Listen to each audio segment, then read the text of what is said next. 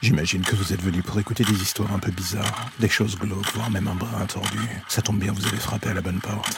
Prenez votre lampe torche, faites attention où vous allez marcher, et n'écoutez pas les hurlements au loin pendant le voyage qui va suivre. Bienvenue dans l'ombre des légendes.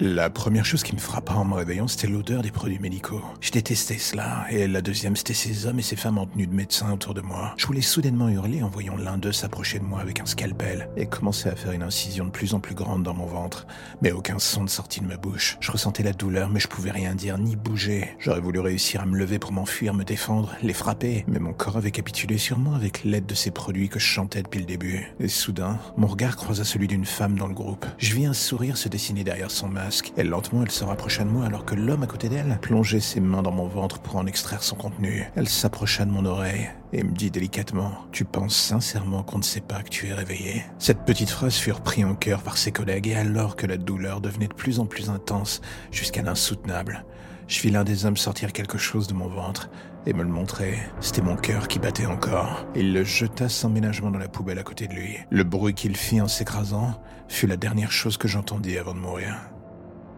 Allez, encore une petite histoire pour la route, et cette fois-ci, j'ai envie de vous dire, rassurez-vous, il ne sera pas nécessaire d'avoir le cœur sur la main pour l'apprécier, je vous le promets.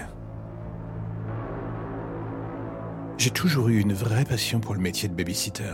C'est quelque chose qui vous permet de développer votre sens des relations humaines et parfois vous permet aussi de faire passer votre passion, vos connaissances, le tout à des enfants qui sont en pleine croissance. L'un dans l'autre, il y a quelque chose de magnifique là-dedans. Mais parfois, il y a aussi des ratés dans le processus. On se prend les pieds dans le tapis en essayant de transmettre sa passion et d'un coup, on échoue. La personne en face n'est pas réceptive. Et cela vous détruit de l'intérieur car dans le fond, tout ce que vous voulez, c'est transmettre des belles choses. Et quand cela rate, votre petit cœur de bonne poire se met à saigner abondamment. Alors du coup, vous prenez sur vous en attendant la prochaine rencontre.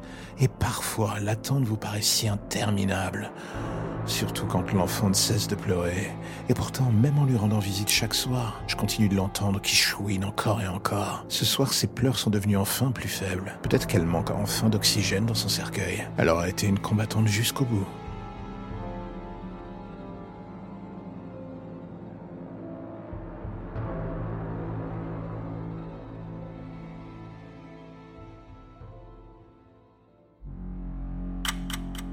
La lumière au bout du tunnel, voilà ce qui vous ramène enfin vers votre petite existence si tranquille.